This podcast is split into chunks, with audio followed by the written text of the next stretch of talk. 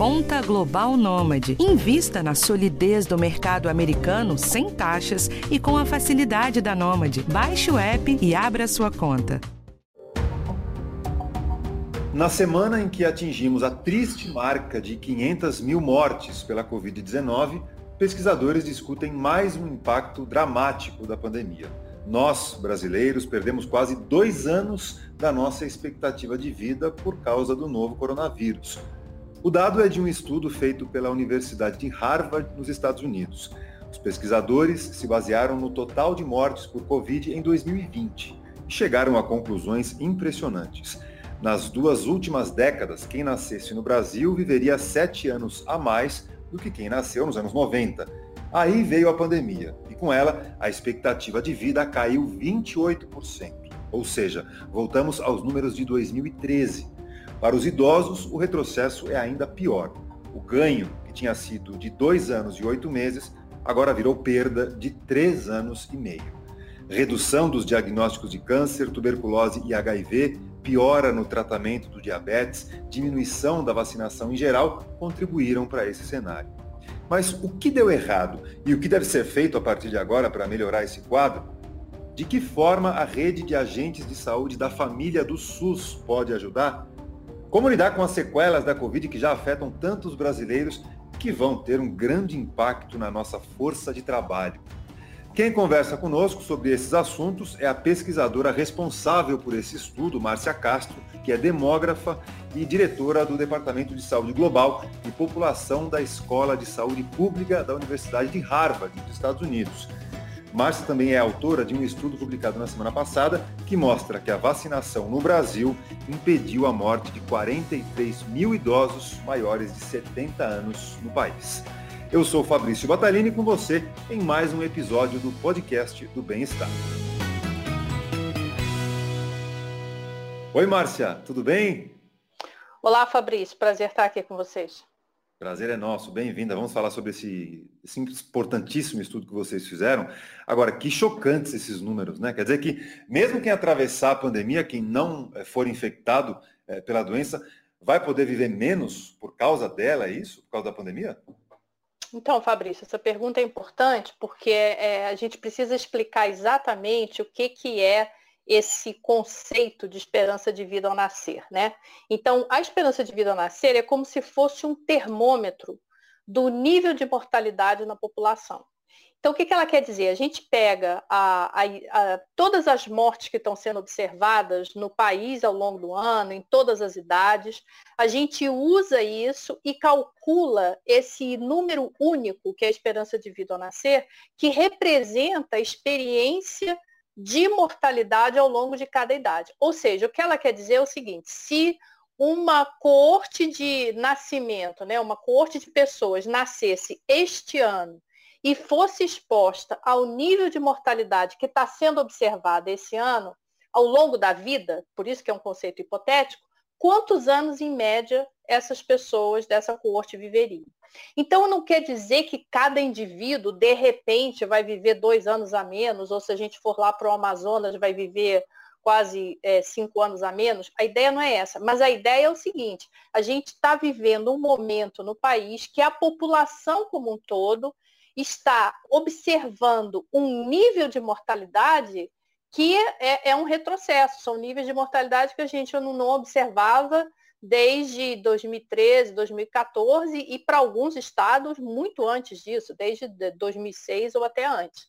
Então, por que, que ele é um termômetro? Porque ele mostra que o que a gente está vivendo neste ano, e, e, quer dizer, no ano passado, né, é, representa uma carga de morte que é destoa totalmente da tendência de crescimento é, de expectativa de vida que a gente vinha observando.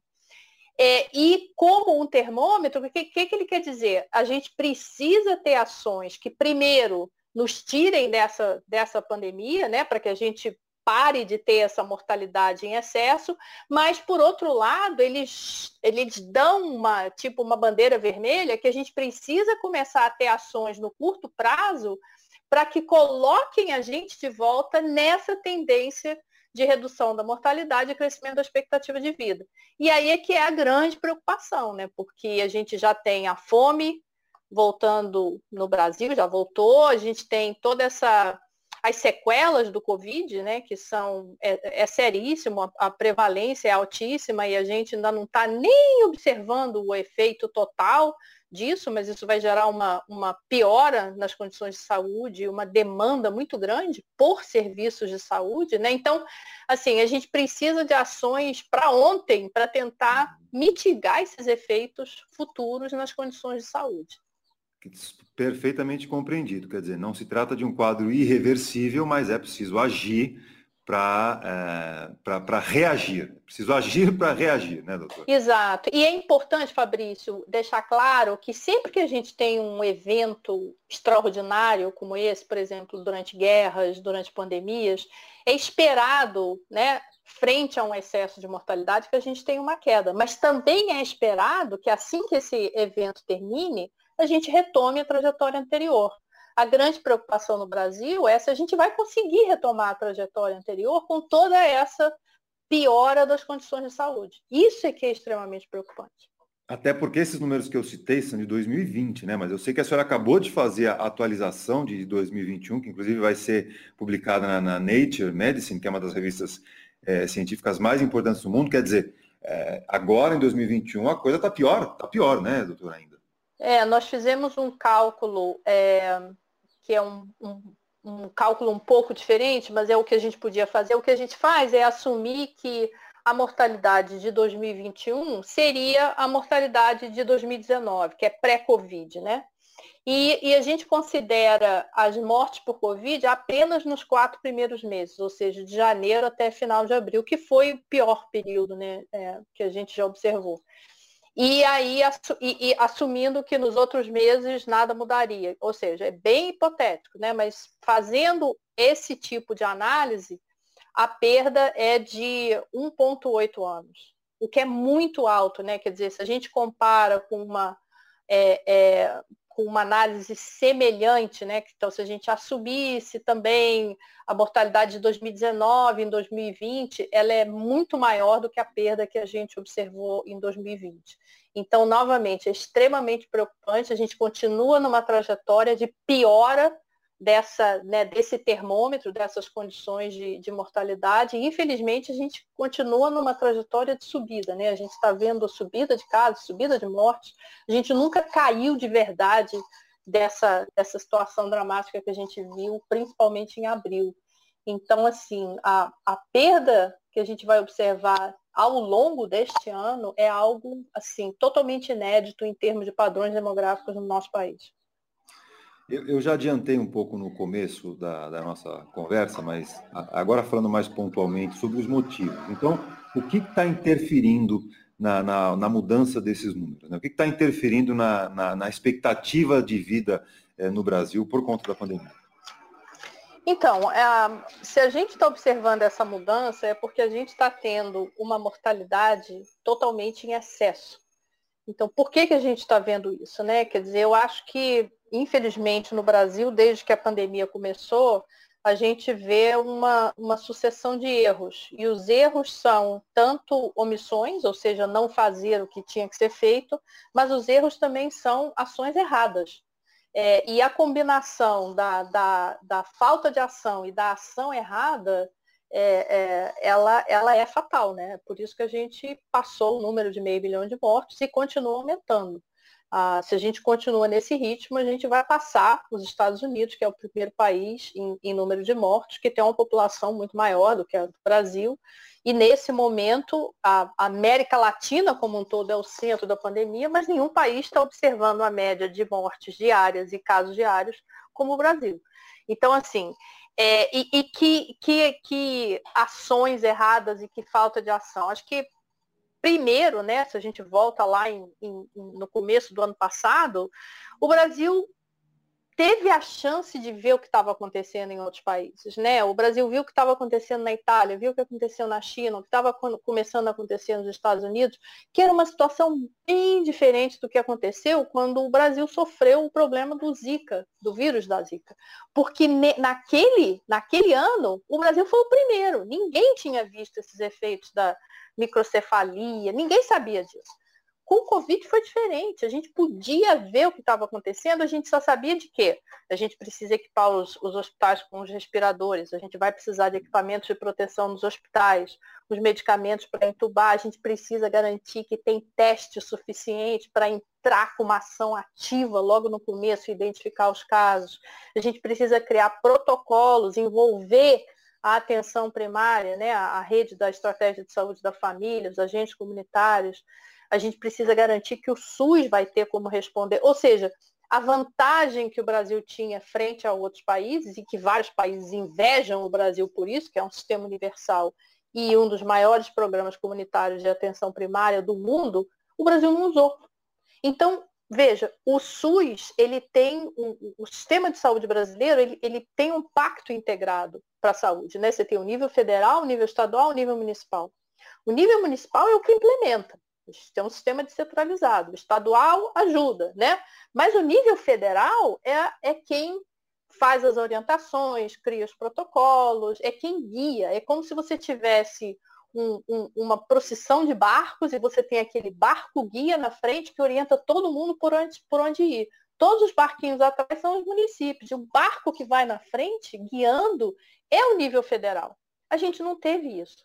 Né? Então faltou essa orientação e veja, o Brasil é muito grande, muito diverso e muito desigual. Então você esperar que cada um dos 5.570 municípios vão conseguir ter o mesmo poder de resposta, o mesmo poder de decisão, não vai acontecer, né? Então o que, que a gente viu? A gente viu municípios tomando ações diferentes, em momentos diferentes, com, com intensidade diferente, reabrindo em momentos diferentes. Então, assim, nada foi coordenado, né? E além disso, isso foi o que não foi feito. Além disso, né, quer dizer, o que, que aconteceu? A gente teve a ciência não é, não foi, não é, não continua sendo levada a sério, né? A gente nunca teve um comitê científico para ajudar o ministério. Todos os países que levaram a pandemia a sério têm isso, tem um comitê é, científico. A ciência não foi levada a sério, a importância da doença não foi levada a sério. Houve aquele debate entre economia e saúde, essas duas coisas nunca andam separadas, não há um, um desenvolvimento econômico sem saúde, não há, simplesmente não existe. Né? A gente acabou de falar da expectativa de vida, isso afeta o capital humano. Sem capital humano, você não desenvolve uma nação.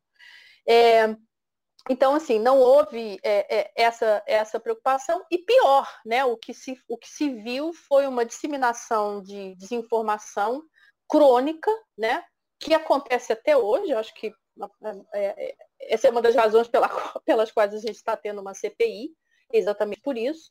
É, e no ano passado, meados até final do ano passado, quando o Brasil teve a chance de tomar outra ação, que seria garantir doses de vacina, né? E, e, vários países estavam já comprando as doses de vacina antes mesmo de ter os resultados, que é isso que você tem que fazer, o Brasil perdeu essa chance. Então, o que a gente vê agora é é uma, a, uma acumulação desses erros, né? E, a, e o resultado dessa acumulação de erros, o preço que se paga por isso é com vidas humanas.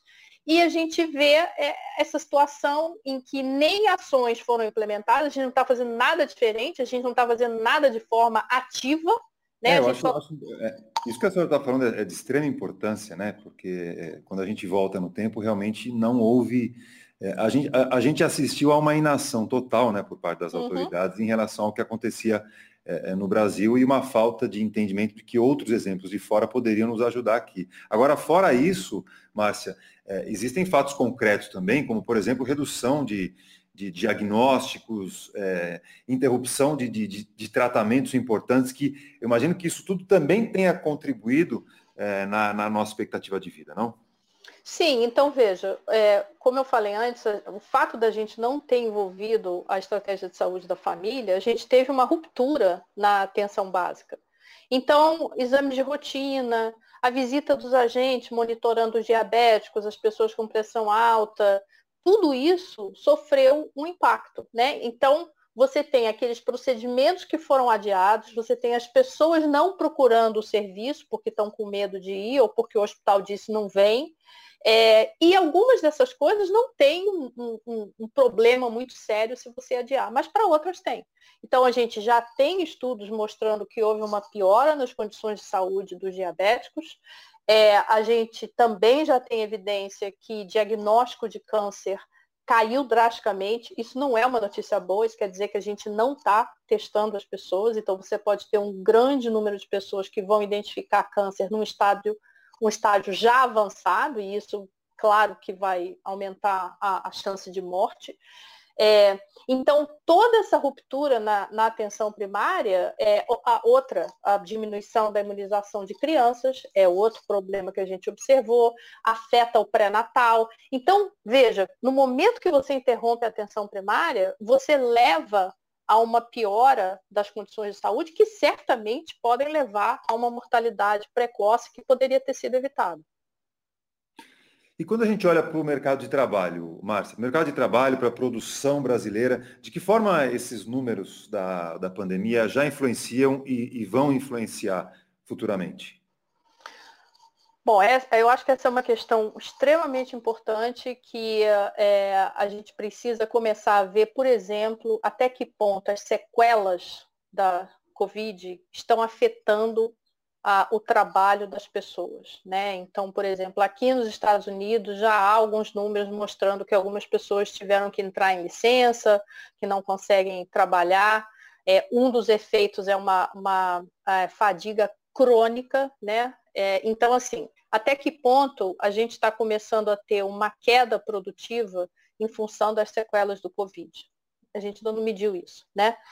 É, a gente começa a ter a, a participação de adultos é, um pouco mais jovens comparados com os idosos que eram os que eram mais internados essas pessoas estão ficando mais doentes, estão ficando mais internados, proporcionalmente, né? Porque se a gente agora não tem tantos idosos sendo internados e morrendo, e esses adultos ainda não foram vacinados, você acaba tendo uma, um rejuvenescimento da curva por causa disso. Então, novamente, até que ponto o fato da gente ainda não ter vacina suficiente para vacinar esses adultos, a gente está no momento de altíssima transmissão, a gente não começa também ter um impacto nessa força força produtiva, exatamente a idade do pico da, da produção do mercado de trabalho. Então, assim, é, é, e claro, com a crise a gente teve um, um, aumento do desemprego. Quando você junta tudo isso, eu acho que, assim, uma das coisas que a gente vai começar a ter que medir com muito cuidado é até que ponto isso afeta diretamente a força de trabalho, a capacidade produtiva e, com certeza, o desenvolvimento.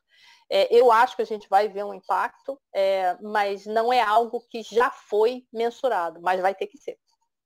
Hum, e, e, a gente sabe que o impacto não vai ser, não vai ser pequeno, né? Ah, bom, essa semana o Brasil, como a gente noticiou exaustivamente, contabilizou 500 mil vidas perdidas para a Covid-19. Agora, nesse contexto, é, uma notícia importantíssima surge em relação ao papel central da vacinação, né, Márcia? Porque uhum.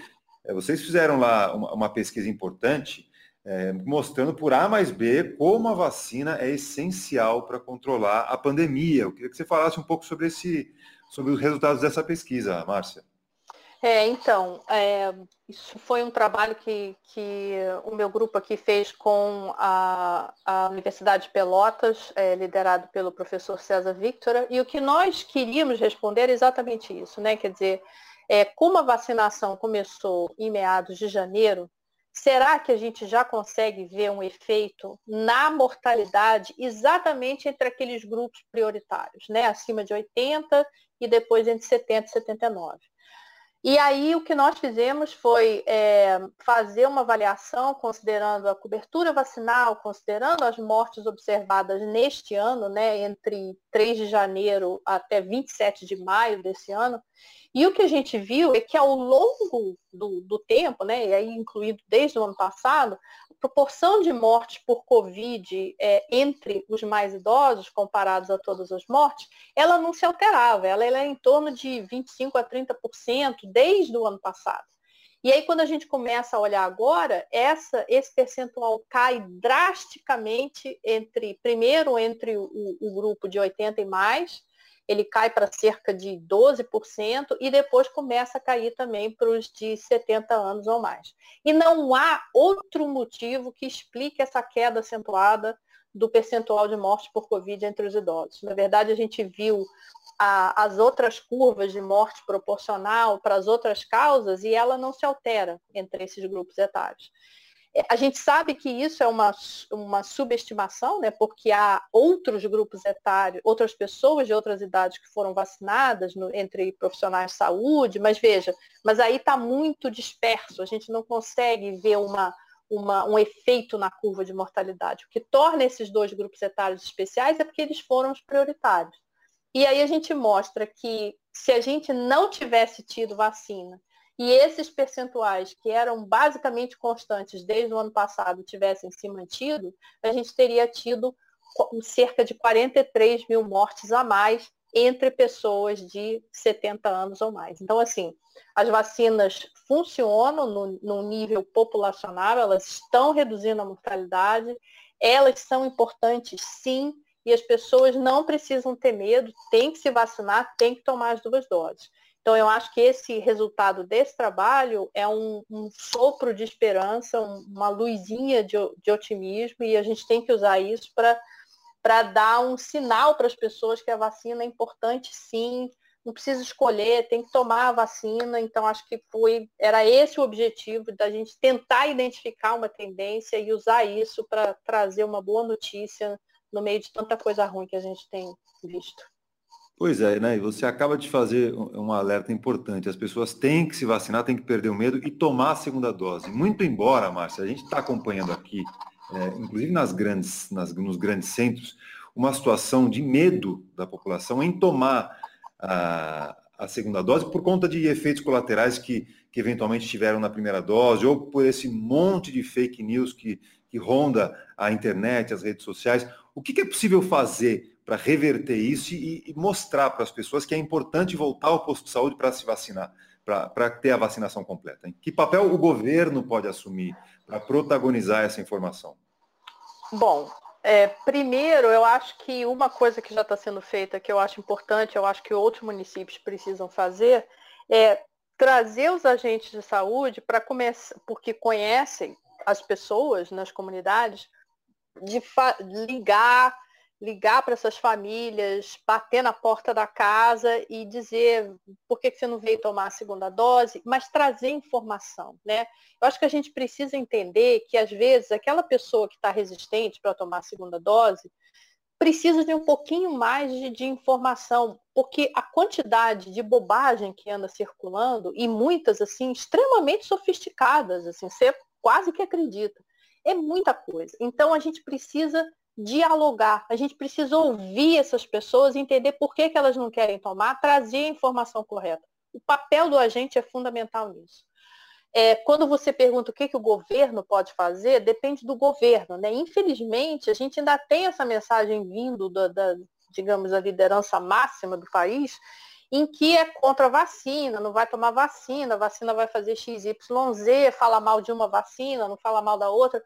Isso causa um, um, problema enorme quando você tem uma parcela da população que já está insegura sobre o que fazer, porque ouviu a notícia da trombose ligada à AstraZeneca, porque ouviu boatos de que de repente a Coronavac não funciona entre os mais idosos.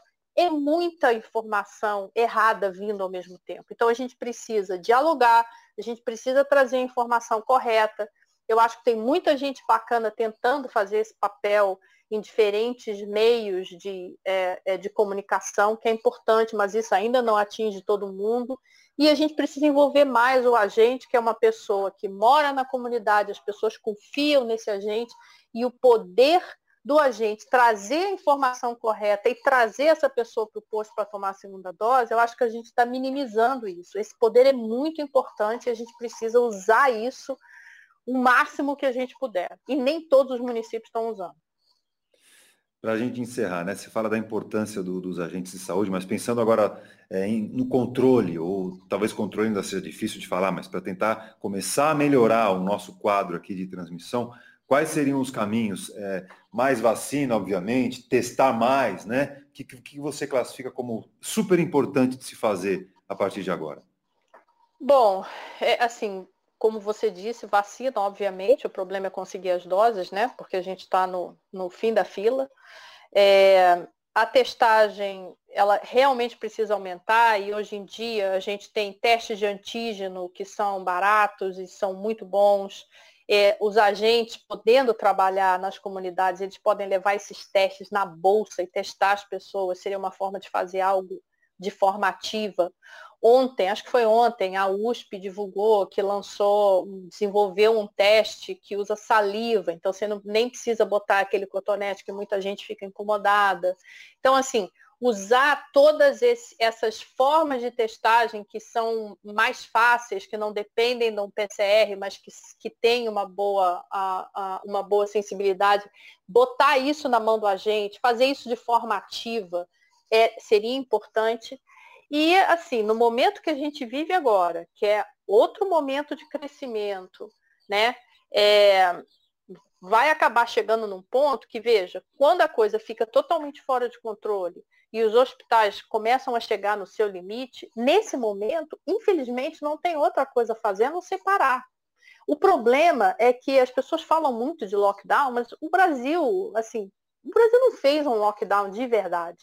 Araraquara fez, Fortaleza fez ano passado, ou Maranhão fez ano passado, mas assim, lockdown de verdade que para mesmo, não teve. Então qual é o problema disso? Parar de brincadeira, a coisa se arrasta, demora muito para ter resultado, entendeu? Não adianta se dizer, ah, a gente vai, vai, vai limitar circulação, então os bares só abrem até não sei que horas, entendeu? Então assim, claro que a gente entende a dificuldade dos pequenos negócios que vão enfrentar um problema seríssimo se tiver que fechar. Mas também fechar de brincadeira não ajuda ninguém, entendeu? Então, assim, na tendência que a gente está vendo agora, alguns lugares tinham que parar de verdade e a gente precisa do auxílio emergencial, porque, veja, o Brasil é muito desigual. Falar em parar de verdade, falar em lockdown no contexto brasileiro sem dar ajuda para aquela pessoa mais vulnerável que tem que sair todo dia para arrumar dinheiro para botar comida na mesa e para o pequeno empresário que vai quebrar se não tiver ajuda, não, não faz o menor sentido, entendeu? Então, assim, infelizmente a gente está caminhando para um outro cenário desse, que a coisa vai ficar fora de controle. Basta olhar os, todos esses números que a Fiocruz divulga toda semana, o, o Brasil está praticamente todo vermelho, em, em estado de alerta. É, então, assim, às vezes é até difícil elencar o que, que, é a coisa mais importante, porque, de certa forma, Fabrício, a gente vem falando isso desde o ano passado, né? As coisas mais importantes continuam sendo importantes e nenhuma delas foi feita. Né? É, é um, um, nível de frustração assim enorme, mas, mas nesse momento, se a gente puder aumentar a testagem usando os agentes, conseguir vacina, seja do jeito que for, e nos lugares que a capacidade hospitalar está chegando no limite, parar de verdade, e aí em duas semanas conseguir conter, e aí entrar com essas medidas para poder sustentar esse declínio. Senão a gente fica nesse sobe, desce, sobe, desce, sobe, desce, que, enfim, só vai contribuir para novas variantes emergirem e ninguém quer que isso aconteça. Sem dúvida. Márcia Castro, demógrafa, é diretora do Departamento de Saúde Global e População da Escola de Saúde Pública da Universidade de Harvard, conversando conosco diretamente lá dos Estados Unidos. Queria agradecer a, a sua participação aqui no podcast. Mais do que isso, cumprimentar você, a sua equipe, por esse estudo importantíssimo que é, é, nos ajuda a entender os, as consequências da pandemia. Márcia, muito obrigado pela atenção com a gente. Até uma próxima. Obrigada, Fabrício. Se cuida. O podcast do Bem-Estar, você sabe, tem a direção da Karina Dorigo, que desta vez também foi responsável pela apuração da nossa conversa. Na gravação comigo, a Ana Amélia Bazella e na edição, o Guilherme Amatucci. Quarta-feira que vem, eu tô de volta com um novo episódio, sempre ligado à sua saúde e à sua qualidade de vida, hein? Tô te esperando. Até lá. Tchau.